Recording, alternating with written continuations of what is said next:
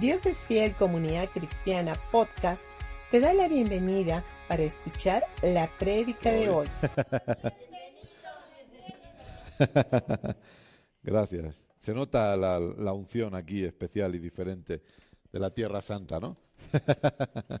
Así que bueno, la verdad que es un inmenso honor estar aquí con, con todos ustedes. Eh, gracias, pastores, Vicente, Mónica, por recibirnos, de verdad por permitirnos compartir este, este tiempo.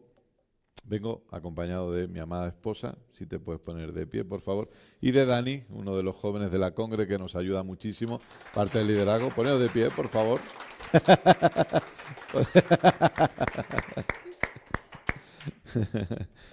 y eh, mandamos saludos de toda la gente en, en España, de la Iglesia Gracia y Fe. Y la verdad que, como digo, para nosotros es un inmenso honor. Es nuestra primera vez en Perú, nuestra primera vez también en, Arequipa, por lo tanto, en la República Independiente ¿no? de, Arequipa. Ya me tienen bien enseñado, estamos ahí aprendiendo bien. Y para nosotros es un privilegio poder compartir este, este hermoso tiempo con todos y cada uno de ustedes. Me gustaría orar un momentito y vamos a pasar a la enseñanza de hoy. Así que papá, queremos darte muchísimas gracias por este tiempo, gracias por tu Amor incondicional y por el privilegio de poder estar aquí, el privilegio que tú nos das de estar en esta hermosa tierra y gracias por el poder colaborar con la formación de Cristo en parte del cuerpo, en parte de tu iglesia. Realmente en esta mañana honramos todo lo que viene de parte de ti y te damos gracias porque creemos firmemente que nuestras mentes siguen siendo renovadas y nuestras almas siguen avanzando en su proceso de transformación. A ti te damos toda la gloria Amén y amén. Gloria a Dios. Muy bien, pues, como decía, es un hermoso privilegio estar aquí con ustedes y en esta mañana me gustaría hablar acerca de un tema que se titula La transformación del alma, por si hay personas que quieran estar anotando. Es algo que nosotros hemos venido eh, aprendiendo y estudiando desde hace un tiempo y que nos dimos cuenta que era necesario que como iglesia pudiéramos crecer cada vez más y más en este glorioso entendimiento, porque hay muchas cosas que nosotros hemos podido ir aprendiendo respecto a todo lo que tiene que ver con el ámbito del espíritu, la realidad de lo que nosotros somos en Cristo y todas esas cosas que son de gran beneficio para, para cada uno de nosotros. Y me gustaría que abriéramos primero nuestra Biblia en Primera de Tesalonicenses, capítulo 5, versículo 23 y versículo 24. Primera de Tesalonicenses, capítulo 5, versículo 23 y 24.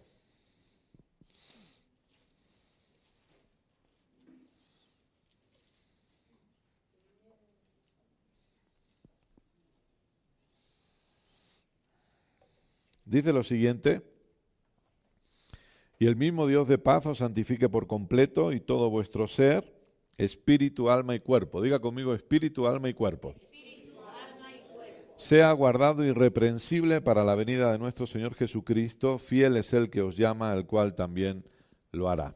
Fíjese la importancia de la obra del Espíritu Santo en todos y en cada uno de nosotros. El Espíritu Santo, Dios, obrando en nosotros, porque aquí dice, fiel es el que os llama, es, es, decir, aquel que nos ha escogido, aquel que nos ha llamado, que es también fiel para mantenernos de manera irreprensible en nuestro caminar. Pero una de las cosas que el apóstol Pablo nos habla aquí y nos define es el ser humano.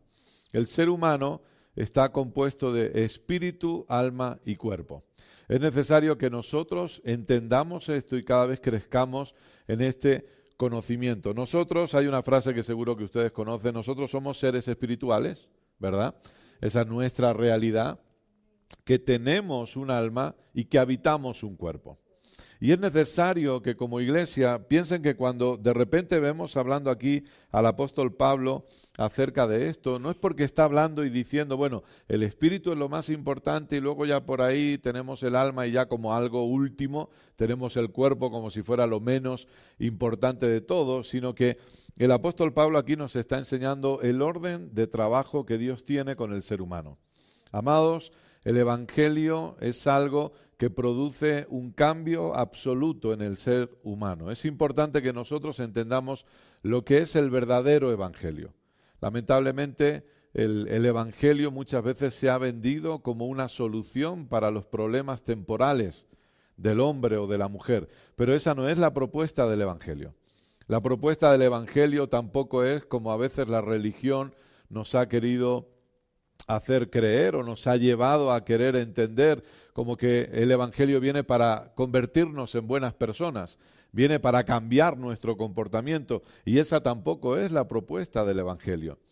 La realidad, amados, es que esto no se trata de buenos o malos, esto se trata de que el Evangelio viene para darnos vida. El Evangelio, la propuesta del Evangelio es darle vida al que está muerto.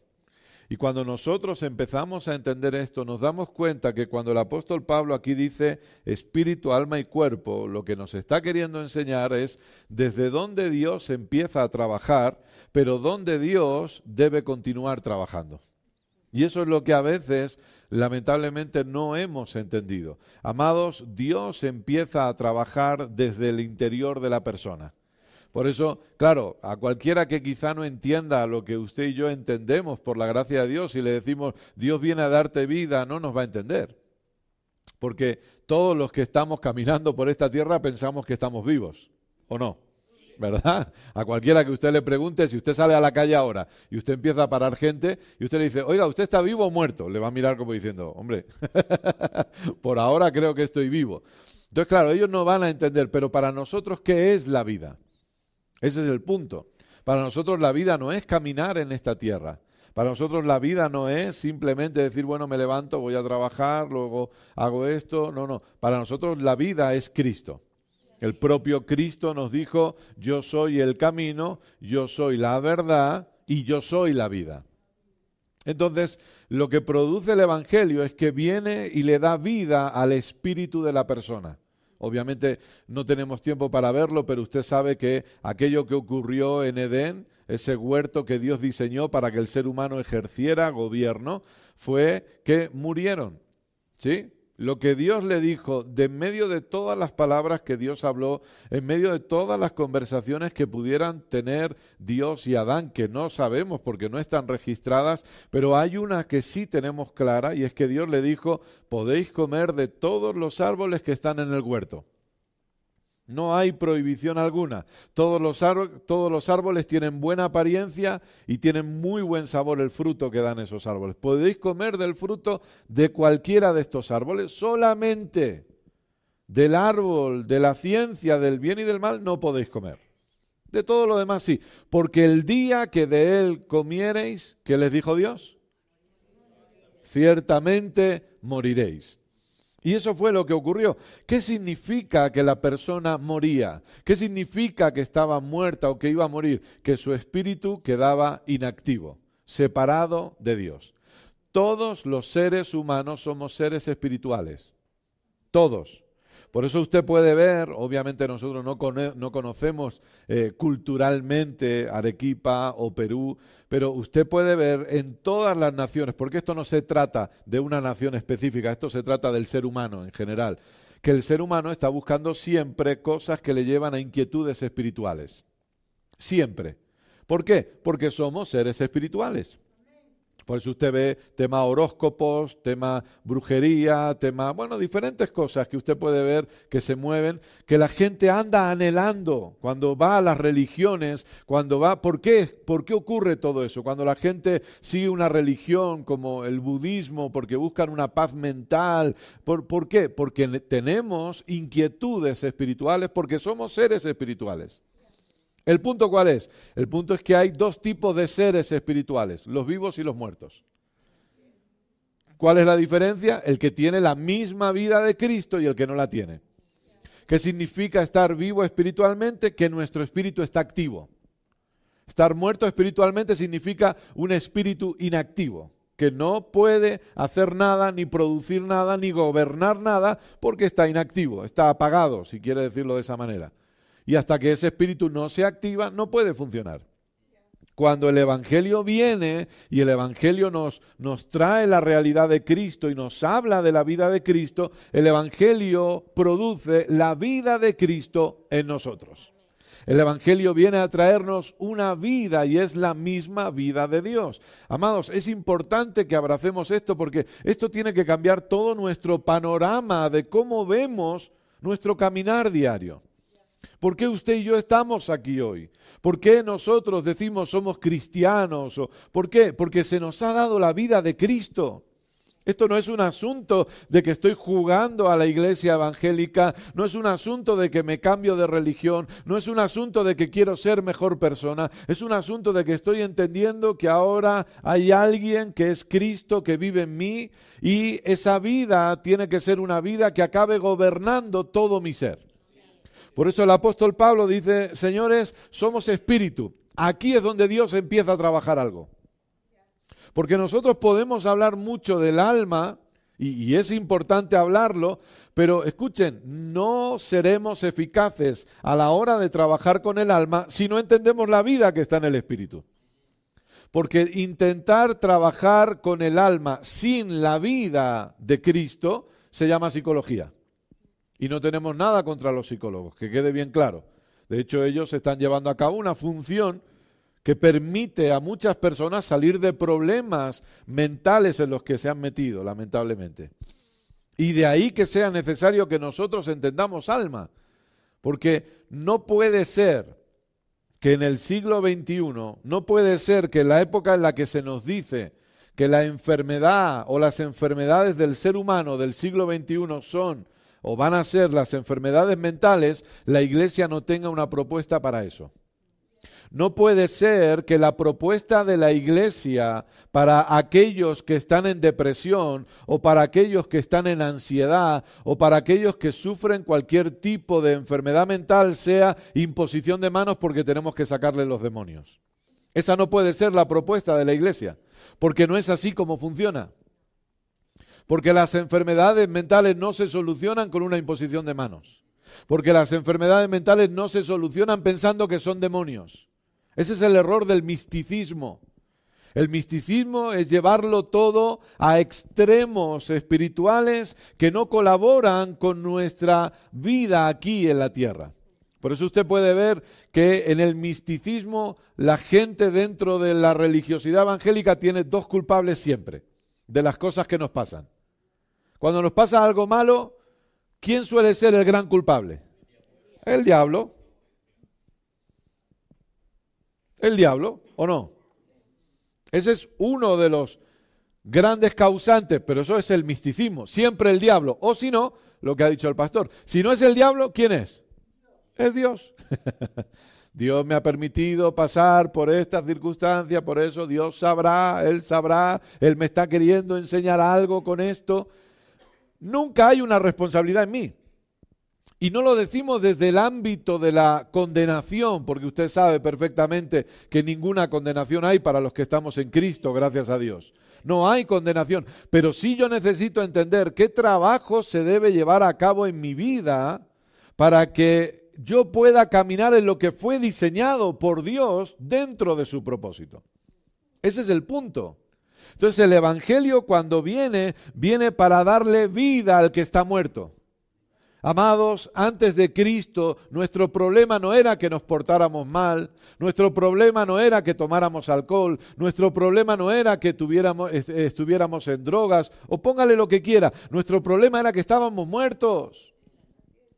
Y es por eso que cuando salimos fuera de estas paredes y comenzamos a ser iglesia y no solamente eh, vivimos asistiendo a la iglesia, sino que entiendo que soy iglesia, la propuesta que yo debo llevar a las calles es, hay una vida para ti. Hay una vida que te está esperando. No te estoy diciendo que, que tienes que cambiar esto, tienes que cambiar aquello. No, no. Te estoy diciendo que hay una vida superior a lo que tú estás experimentando hoy. Esa debe ser la propuesta nuestra. Ayer hablábamos entre, entre varios, eh, varios pastores y comentábamos que en España no, no, funciona eso de salir a las calles y tratar de predicar el Evangelio con folletos y tratar de convencer a las personas, y mucho menos después de la pandemia. Acercarse a la gente es complicado. Pero la forma, ¿cuál es? ¿Cómo entonces evangelizamos? A mí a veces la gente me dice, no, pero es que ustedes no salen a las calles, ustedes no tienen un programa de evangelización. No, ¿por qué? Porque la forma de evangelizar es impartir la vida que tenemos. La forma de evangelizar, y ojo, no estoy diciendo que no se deba hacer, porque cada cual conoce la ciudad en la que está, conoce el país en el que está, conoce la gente con la que trabaja, o sea, eh, pero a nivel congregación nosotros hemos entendido que no, no está funcionándonos de esa manera y que la gente que ha venido a las reuniones es porque alguien ha invitado a alguien porque lo conoce, no porque se lo encontró en la calle. ¿Por qué? Porque la iglesia necesita entender que hay una vida en nosotros que es superior. Amados, por favor, valoren la vida que se les ha dado. Valoremos la vida que tenemos. A veces estábamos dentro de la iglesia, no sé, pero a mí en mi adolescencia me pasaba y nos inculcaban el miedo de ten cuidado, no dejes que el mundo se, te contamine, ten cuidado porque el mundo te va a contaminar, ten cuidado porque... No, no, amados, la vida que yo tengo es superior a la muerte que está afuera. La luz que se me ha dado es superior a cualquier tiniebla que está afuera. Yo no debo tener miedo de que el mundo que contamine me contamine. Yo debo salir pensando, hay una vida que tengo que esta gente necesita. Hay una vida que se me ha dado que ellos necesitan. Yo no tengo tiempo, yo no tengo miedo de que ellos me contaminen, todo lo contrario. Yo voy a salir creyendo que la luz de Cristo en mí va a alumbrar en medio de cualquier tiniebla. Y eso es lo que necesitamos entender. Y el apóstol Pablo viene aquí diciendo, hey señores, Dios comienza a trabajar en el Espíritu. Dios comienza dándonos vida. Dios comienza llevándonos a un entendimiento de estabas muerto, pero ahora te he dado vida. Y con esa vida nosotros vamos caminando. Pero luego Pablo dice, pero no se queda ahí. es glorioso entender la vida que ha ocurrido en el Espíritu. Y vuelvo a decir, sería un error tratar de hablar del alma sin entender la realidad de nuestro espíritu porque eso no funciona. Un psicólogo cristiano, él dice, yo, Dios me llevó a entender que la psicología simplemente maquilla muertos. ¿Por qué? Porque, y él, él psicólogo, pero se frustró como psicólogo. Años y años, y él se frustraba. Y ahí es donde él pudo entender que tratar de solucionar algo en el alma sin la vida de Cristo no funciona. Es maquillar muertos. Lo llama él, no son palabras mías, lo llama él.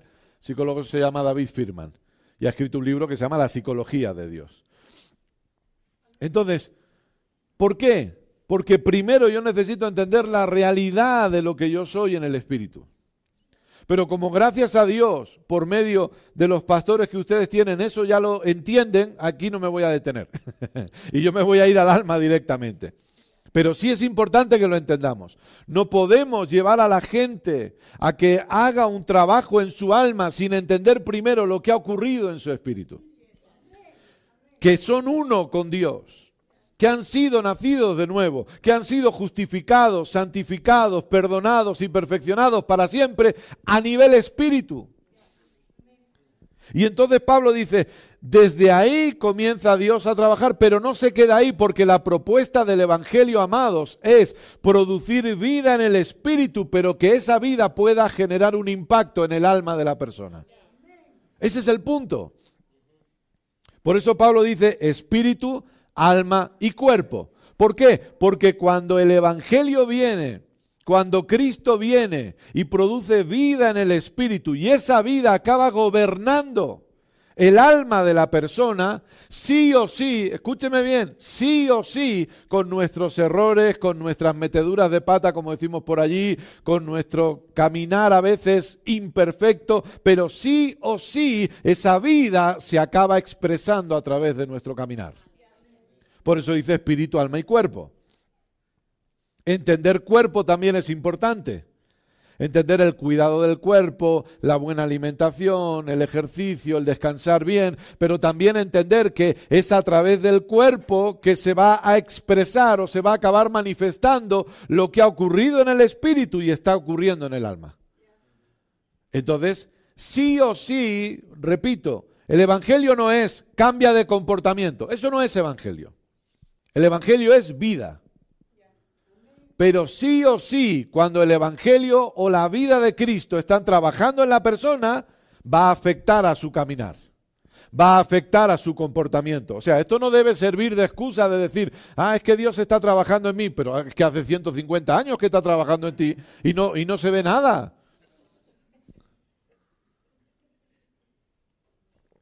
No, téngame paciencia, pastor, que Dios está trabajando en mí, sí, pero desde, desde, desde los dinosaurios. Y no vemos nada. No hay cambios. No, no, amados. Sí o sí se va a manifestar. El Cristo que habita en mí, la vida que se me ha dado, sí o sí se acaba expresando y se acaba manifestando, pero hay ahí un punto que es clave.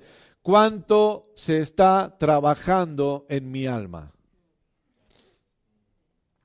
Ese es el punto. Y quiero que entendamos, porque uno de los errores que se han cometido a veces, venga conmigo a Hebreos, por favor. Hebreos capítulo 4.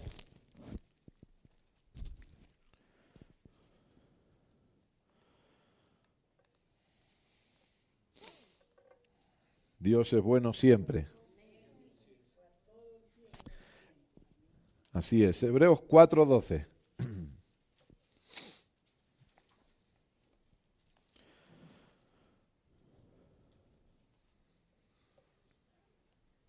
Dice lo siguiente, porque la palabra de Dios es viva y eficaz y más cortante que toda espada de dos filos. Y penetra hasta partir, fíjese, el alma y el espíritu hay un grave error que a veces se ha cometido dentro del ámbito evangélico y es pensar que espíritu y alma es lo mismo. Espíritu y alma no es lo mismo. Espíritu es lo único a través de lo cual nosotros conectamos con Dios. Dios es espíritu. Y nosotros conectamos con Él a través del espíritu. El alma es algo que Dios colocó en nosotros para que fuera un instrumento a través del cual Dios se expresara en nuestras vidas. Por lo tanto, espíritu y alma no pueden ser lo mismo. Antes Pablo lo separaba cuando lo hemos leído en Tesalonicenses y ahora el autor a los hebreos aquí lo vuelve a separar y vuelve a decir, escuchen, la palabra viene para marcar una separación, para entender lo que es espíritu y lo que es alma penetra hasta partir el alma y el espíritu, las coyunturas y los tuétanos, y discierne los pensamientos y las intenciones del corazón. Y aquí es donde nosotros debemos entender algo, amados. Hay un trabajo que se debe llevar a cabo en el alma. Esto es así, y esto es para todos. Diga conmigo, para todos. Si quiere decirlo de esta manera, hay una frase que aprendimos y es eh, algo que a mí me encanta y lo decimos de esta manera, es la formación de Cristo en nosotros. Amados, a nivel espíritu, y ahí es donde a veces viene la gran decepción de las personas. Y yo le cuento, no, no, obviamente no predico desde o basado o como fundamento la experiencia, ni mucho menos. El fundamento es Cristo y lo que tenemos escrito, pero la experiencia a veces nos ayuda. Uno de los grandes problemas que hemos visto es cuando las personas han escuchado algo desde el púlpito que jamás han experimentado en su caminar diario. Y ahí viene la gran decepción, lo que denomino la gran decepción o la gran frustración. Porque desde el púlpito nos dicen, estás sano, eres próspero, eres bendecido allí donde vayas, todo te va a salir bien. Y la gente, amén, aleluya, gloria a Dios. Y salimos con una inyección ahí como de fe súper mega fuerte. Somos como capitana médica cuando le meten el suero ese y vamos para adelante. Pero luego vemos nuestro caminar diario el lunes, el martes, síntomas de enfermedad que golpean nuestros cuerpos, síntomas económicos que, golpean nuestra economía, asuntos quizás familiares. ¿Y, ¿Y dónde queda todo lo que el hombre de Dios me dijo desde el púlpito? ¿Dónde ha quedado todo eso? ¿Qué ha pasado? ¿Será que Dios no lo quiere para mí? ¿Será que esto es solo para algunos ungidos especiales? ¿Será que esto no es para todos? ¿Esto es para los especiales, los Navy SEAL, los SWAT del Evangelio? No, amados, el problema es que a veces no nos han enseñado que hay cosas que están en el espíritu y que son una realidad absoluta, innegable, pero que para que eso se acabe manifestando en el exterior hay un trabajo que se tiene que llevar a cabo en el alma. Esa es la realidad. Es como el que trata de convencer a una persona que lamentablemente camina bajo el vicio del alcohol o de la drogadicción y, se le, y ha nacido de nuevo y se le intenta convencer y decirle, eres una nueva criatura, las cosas viejas pasaron y todo ha sido hecho nuevo, tú ya no debes permitir que eso te, te gobierne. Y esta persona ama a Dios con sinceridad no quiere estar sometido bajo, bajo, esa adicción, pero hay algo que le falta. Tú entiendes que eres uno con Dios. Sí, el problema es que a esta persona le falta que le digan, hay un trabajo que se tiene que llevar a cabo en el alma. Hay algo que tiene que ocurrir en el alma. Y le, oigan, perdónenme, pero eh, quiero decirles que les está predicando a alguien que satanizó el alma demonicé el alma. Yo era de los que criticaban a los almáticos y yo hablaba del alma para mí cuando en la escuela bíblica Domata nos enseñaron espirituología, espíritu, alma y cuerpo. El alma quedaba ahí, ya está. Porque todo era espíritu. Y ese fue mi error. Porque mi enfoque era todo espíritu, todo espíritu. Pero luego uno veía que no había cambios en la gente, no pasaban cosas, hasta que Dios nos tuvo que llevar a entender todo esto. Hasta que antes de la pandemia yo comencé a hacerme preguntas y se lo comentaba a mi esposa. Hay cosas que no entiendo. Hay cosas que no acabo de entender, no acabo de lograr ver. ¿Cómo puede ser? Yo decía, ¿cómo puede ser que llegaban noticias de pastores que se suicidaban? Y yo decía, ¿cómo puede ser un pastor joven? Yo veía imágenes, 32 años, 33 años, una esposa preciosa, unos hijos preciosos, una congregación que, entre comillas, pero para que me entienda cualquiera de los que pastoreamos, nos gustaría tener. En Estados Unidos, mil, mil quinientas personas, un edificio precioso, algo hermoso, y de repente se quita la vida. Se suicida y llevaba dos, tres años peleando con ansiedad y depresión. Y no logró salir de ahí y acabó engañado en su mente. Y yo preguntaba, ¿cómo puede ser esto? ¿Qué ocurre? Y usted sabe, como hemos dicho ahora, lo bueno que es Dios. Cuando uno empieza a hacerse preguntas y a tener inquietudes, Dios empieza a traer respuestas, obviamente a través de las escrituras, pero también coloca gente. Gente que nos enseñe y que nos vaya indicando. Y, y de repente comencé a ver personas que empezaban a tocar el tema del alma. Y pude ver, gracias a Dios, que hay un trabajo clave que se debe llevar a cabo en el alma de la persona. Y comenzamos a estudiar y a estudiar y a estudiar hasta que al final decidimos, cuando ya lo teníamos claro, y tenemos mucho, mucho, mucho, mucho, mucho que aprender. mucho. Pero cuando lo tuvimos claro, comenzamos ya una serie de enseñanzas titulada precisamente La transformación del alma de la cual por la gracia de Dios hemos recibido testimonios de muchísimos lugares de cómo, de hecho gente nos decía, esto es lo primero que se me tendría que haber enseñado cuando entré en la iglesia. ¿Sabe por qué? Porque es necesario entender qué debe ocurrir en nuestra alma. Porque nos guste o no nos guste, lo queramos admitir o no, independientemente del tipo de persona que seamos o el tipo de temperamento que tengamos o carácter, déjeme decirle, todos tratamos con nuestra alma todos los días. Y o empezamos a entenderlo y a trabajarlo desde la realidad de Cristo o vamos a sufrir. O hay cosas que no experimentaremos nunca. Y déjeme aclarar esto. Quiero dejar bien claro, porque a veces la gente dice, bueno, pero entonces, ¿dónde quedó, eh, eh, ¿dónde quedó la gracia? ¿Dónde quedó todo lo que Dios ha hecho por nosotros? Bueno, es que el punto es entender que lo que ha sido hecho ya está hecho. Eso no va a cambiar. El consumado es, no va a cambiar. Lo que quedó hecho en la cruz no va a cambiar. Pero es que todo eso fue hecho a nivel espiritual. Y el error nuestro ha sido pensar que, lo que, que, eso ya está y que ya no hay nada más que hacer. Y nunca, nunca, cuando empezamos a aprender gracia, dijimos que nunca más había nada más que hacer. A veces la gente dice, no, es que aquellos que predican gracia dicen que ya no hay que hacer nada. Nunca hemos dicho que no hay que hacer nada. Esa es la realidad. Lo que pasa es que o no nos escuchan o no nos quieren escuchar. Pero nunca dijimos que no hay que hacer nada. Lo que sí hemos dicho siempre es que todo lo que hacemos ahora es desde el entendimiento y como respuesta a lo que Dios hizo primero. Lo que sí estamos aprendiendo es que yo ya no tengo que hacer nada para que Dios haga algo. Yo no tengo que retorcerle el brazo a Dios para que me bendiga. Yo no tengo que obligar a Dios a que, a que bendiga mi economía. Yo ya no tengo que forzar a Dios a que haga algo. Eso es lo que hemos entendido. Pero caminamos, actuamos, hacemos y hablamos de acuerdo a lo que ya fue hecho. No decimos que no hay que hacer nada.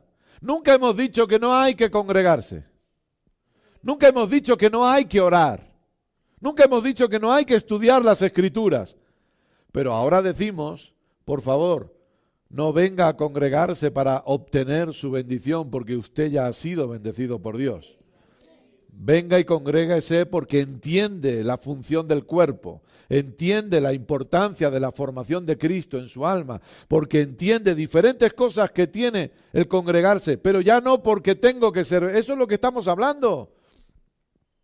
Nunca hemos dicho que no hay que caminar en generosidad. Hemos dicho que ahora no es mi generosidad la que provoca que Dios abra los cielos, sino que los cielos ya fueron abiertos por papá a través de Cristo una sola vez y para siempre. Y yo camino en lo que ya Dios diseñó para mí. Pero como entiendo naturaleza de generosidad, yo muestro mi generosidad. O sea, nunca hemos dicho que no hay que orar, pero entendemos que no oramos para forzar a Dios, sino oramos como un medio de comunión con papá.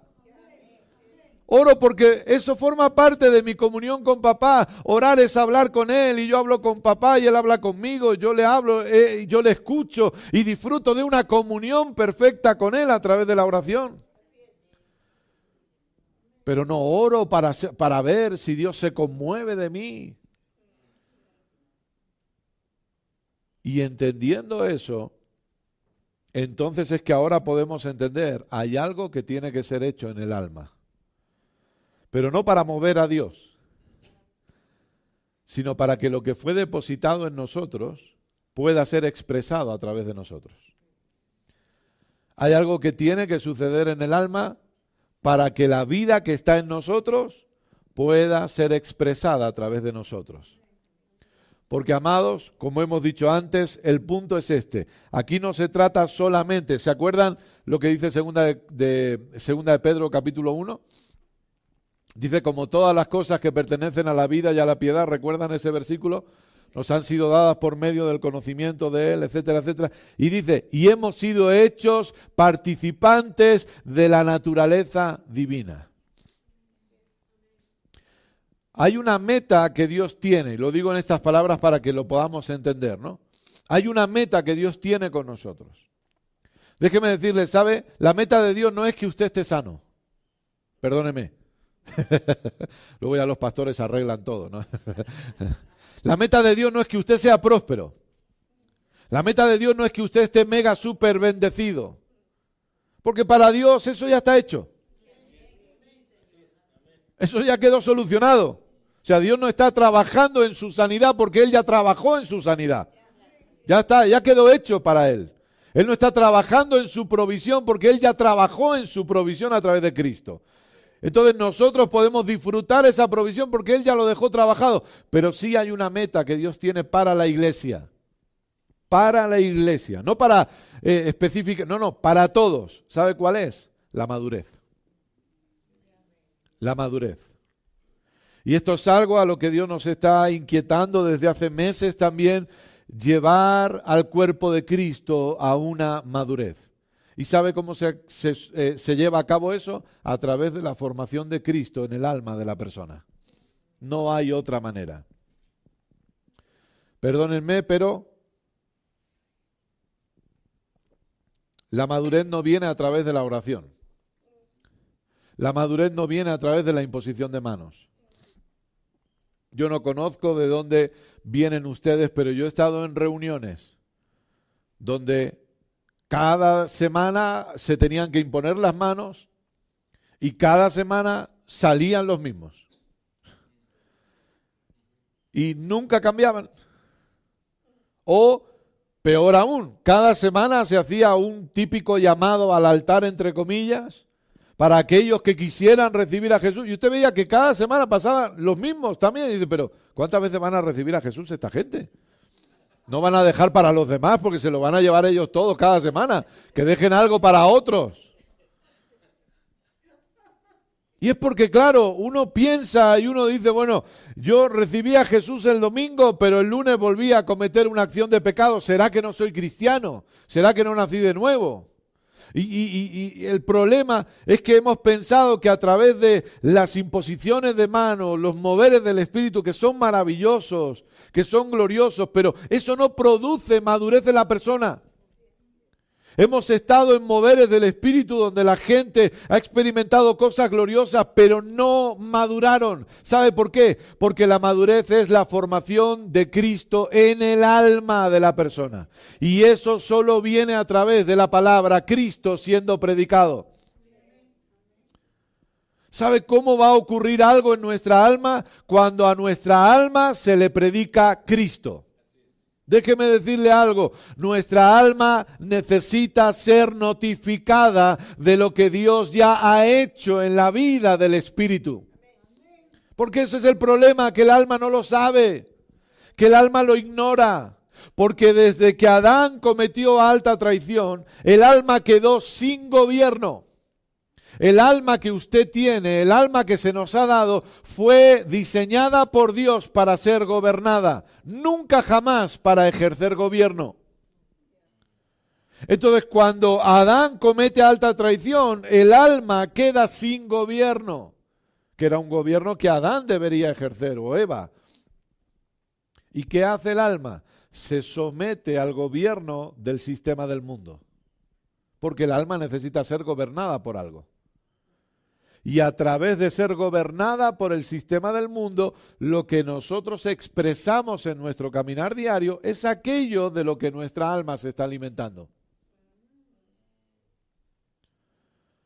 Por eso déjeme decirle, aquí no se trata de qué alimento está recibiendo mi espíritu, se trata de qué alimento está recibiendo mi alma. Porque el alma fue diseñada para ser gobernada. Ahora, decíamos, Pedro dice, la naturaleza de Dios se nos ha dado. O sea, hay cosas que no son discutibles. Hay cosas que no están bajo discusión. Independientemente de cómo usted vea a la persona, todo aquel que ha nacido de nuevo ya tiene la naturaleza de Dios habitando en esa persona. Independientemente de cómo camine. O, dicho de otra manera, todo aquel que ha nacido de nuevo, todo aquel que ha reconocido el señorío de Cristo sobre su vida, ya tiene la vida de Cristo en su interior. Ya tiene la vida del Espíritu, lo que dice Romanos, ¿no? La ley del Espíritu de vida en Cristo. Jesús me ha librado. Ese Espíritu de vida, esa vida ya está en nosotros. Ya habita. Y eso no es discutible. Eso no está bajo discusión.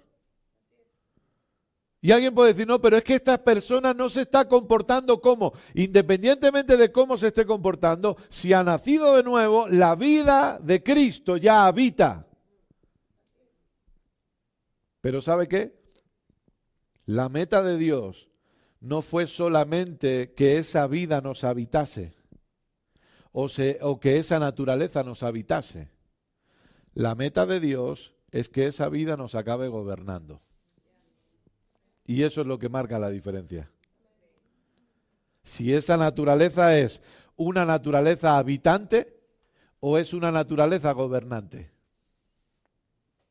Cuando esa naturaleza empieza a gobernar, entonces nuestro caminar se va a ver afectado.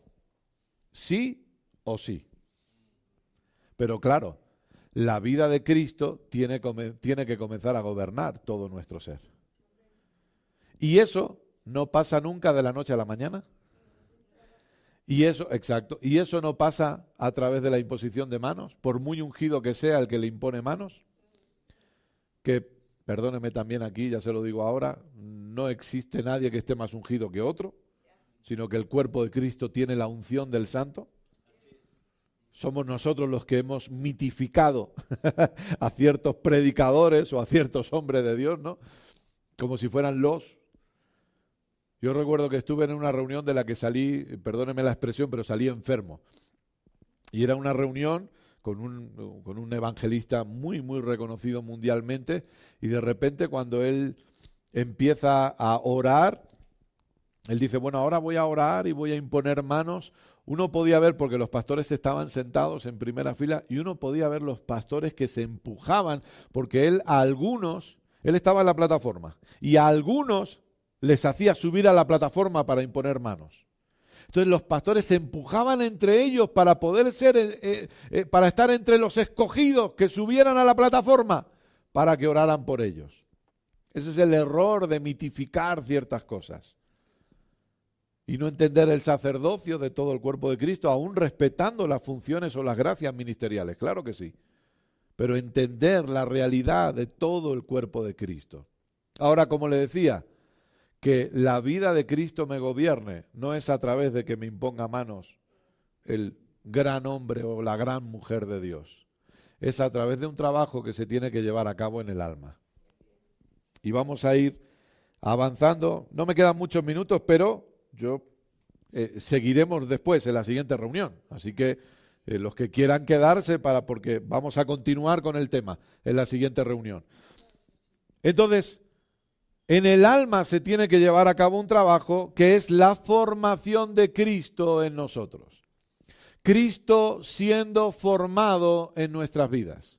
Y es a través de ahí que entonces la vida de Cristo va a acabar gobernando todo mi ser de manera que algo que la gracia siempre produjo, y a mí eh, nosotros siempre quisimos transmitirlo de esa manera, la gracia produce un cambio de verbos. Yo no sé cuántos llevan años que nacieron de nuevo y estuvieron bajo congregaciones que no se enseñaba la maravillosa gracia de Dios. Entonces, ¿cuál era el verbo siempre? El verbo era tienes que hacer, tienes que congregarte, tienes que orar, tienes que servir tienes que diezmar, tienes que dar, tienes. Pero cuando viene Cristo, la revelación de Cristo, el entendimiento del consumado es, la gracia produce un cambio de verbos y anula el verbo tener por el verbo, lo cambia por el verbo querer. ¿Sabe? Yo no tengo que congregarme. Yo ahora entiendo y por eso yo quiero congregarme.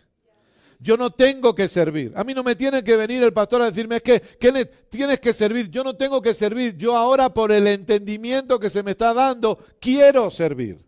A mí nadie me tiene que forzar a, dar. Es que tienes que dar o tienes que caminar en generosidad, sino que a través del entendimiento uno dice, es que esto es lo que quiero.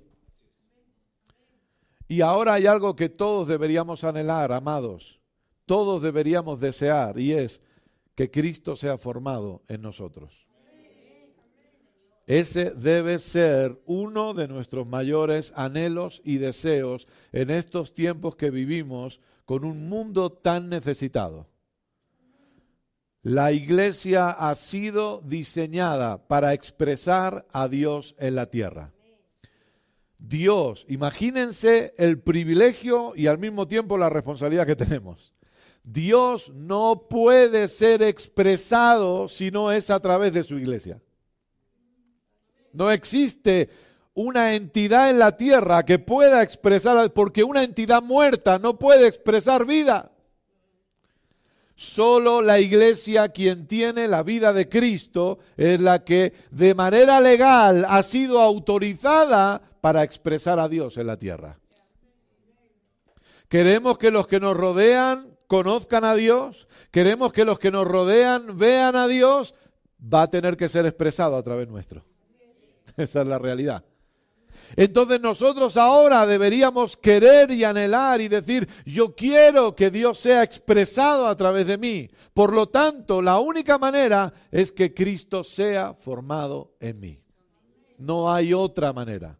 Que Cristo pueda ser formado en mi alma que Cristo sea formado en esa parte de mi ser que es donde realmente se tiene que llevar a cabo un trabajo, porque a nivel espiritual todo quedó solucionado. Por eso perdóneme, pero a quien usted escuche decir que la iglesia tiene problemas espirituales, no le crea porque la iglesia no tiene problemas espirituales. Esa es la realidad. A quien escuche decir que la iglesia tiene carencias o necesidades espirituales, no le crea porque la iglesia de Cristo no tiene ni carencias ni necesidades espirituales, porque a nivel espiritual todo quedó completo, sellado y perfeccionado por Dios. Todo quedó solucionado. Ahora, lo que sí necesita la iglesia es la formación de Cristo. Lo que sí necesitamos cada uno de nosotros es que Cristo sea formado en nosotros. Y repito, más que una necesidad, debe convertirse en un, anhelo. Que yo cuando venga a esta reunión, yo entienda y yo diga, yo vengo a esta reunión porque anhelo ver la formación de Cristo en mi vida cada vez más. Yo vengo a estas reuniones, una vez escuché a un hombre de Dios decir, somos el producto de nuestras reuniones somos el producto de las reuniones que tenemos. Y no significa solo esto. Porque a veces, ah, bueno, a mí me pasaba, pues, eh, posiblemente a usted no, pero a mí me pasaba que cuando entendí, cuando escuché esa frase, perdón, yo pensaba en esto, ¿no? Pero no, una reunión, usted puede tener una reunión de trabajo, una persona con otra persona. Hay reuniones que se llevan a cabo en nuestras casas. Claro, no lo llamamos reuniones, pero son una reunión. Cuando yo converso con mi esposa estoy en una reunión. Lo que pasa es que no lo llamamos reunión. Y ahí es donde uno empieza a ver y empieza a entender. Es cierto, soy el producto de las reuniones que tengo. ¿Por qué Eva comió del fruto? Porque permitió una reunión que no le correspondía. Simplemente. Porque si Eva hubiera dicho, no, yo tengo autoridad sobre ti y yo no tengo por qué estar aquí reunida contigo, ya está. Pero la serpiente se reunió con Eva, luego Eva se reunió con Adán y pasó lo que pasó y aquí estamos.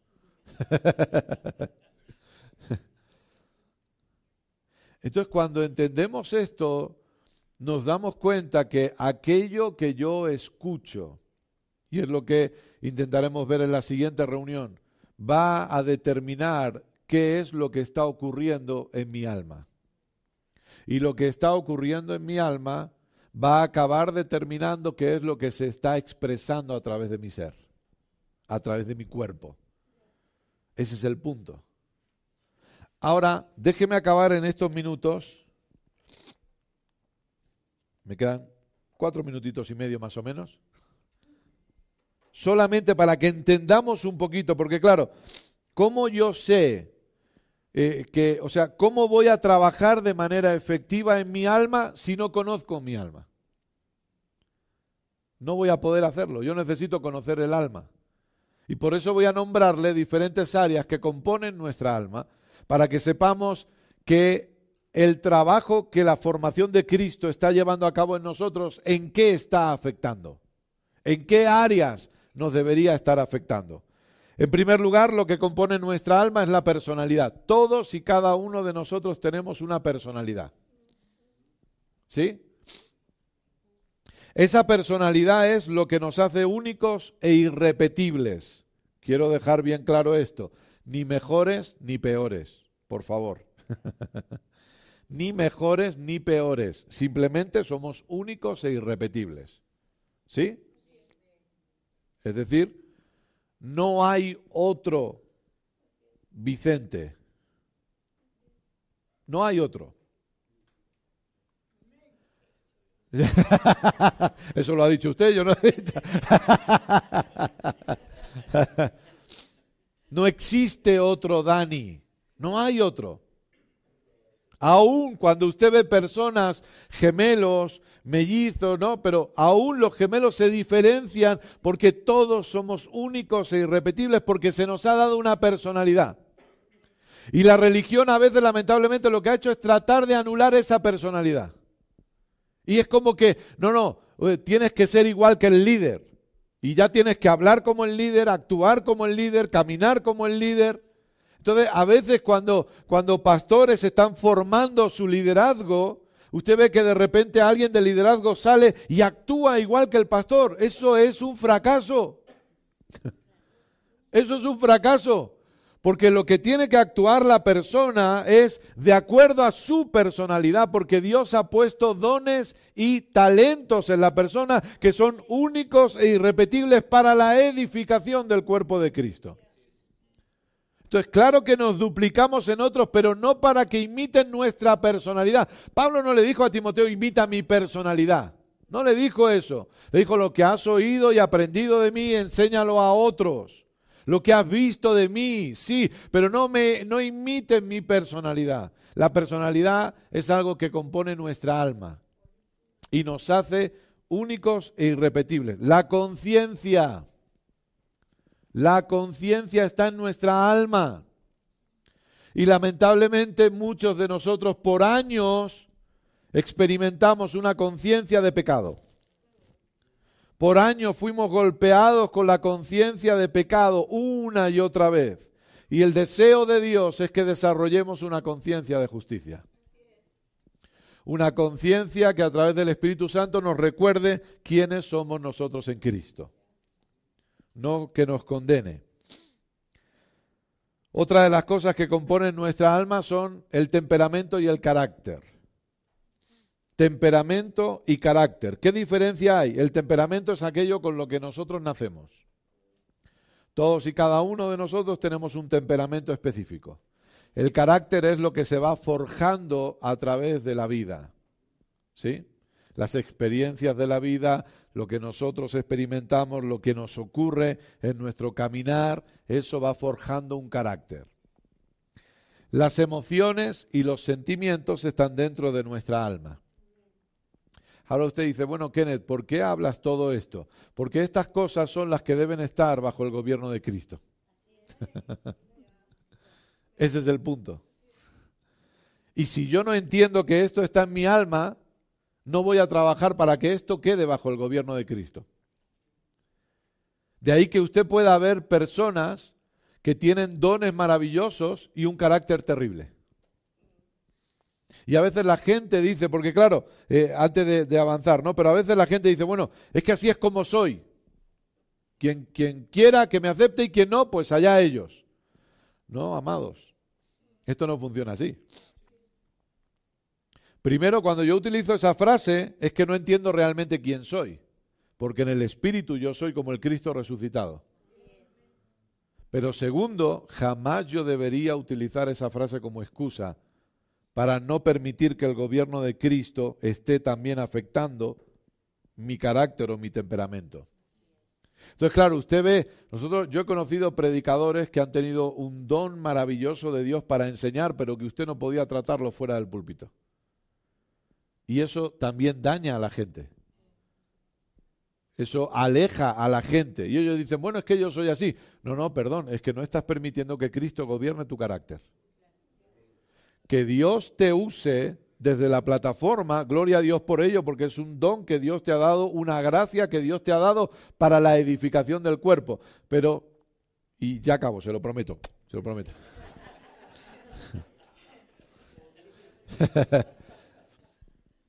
Pero esto es importante, amados.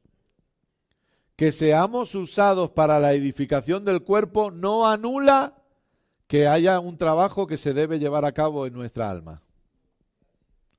Por la gracia de Dios, Keila y yo funcionamos como pastores, pero ¿sabe qué? Eso no nos debe llevar a olvidar que Cristo debe seguir siendo formado en nosotros. Porque luego usted ve lo que pasa a veces. Lamentablemente, tristemente, pastores que adulteran o malversación de fondos o que manipulan o que abusan. ¿Por qué? Porque, porque la gracia que se les ha dado se ha comido la realidad de entender que Cristo tiene que seguir siendo formado. Hay gente que está siendo usada por Dios o hay pastores que predican, o perdón, pastores que estudian solo para predicar. Y amados, nosotros debemos ir a las escrituras para que Cristo se siga formando en nosotros. Y luego, sí, claro, preparamos nuestras enseñanzas y los sermones, la serie de lo que sea, pero yo primero debo entender, yo antes que funcionar como pastor soy un hijo de Dios. y como hijo de Dios necesito y anhelo la formación de Cristo en mí. Todo lo demás viene como añadidura, pero como hijo que soy, Cristo tiene que seguir siendo formado en mi alma. Y cuando Cristo es formado en mi alma, estas cosas van a estar sometidas al gobierno de Cristo. No digo que sea de la noche a la mañana, pero por lo menos se va avanzando en ello.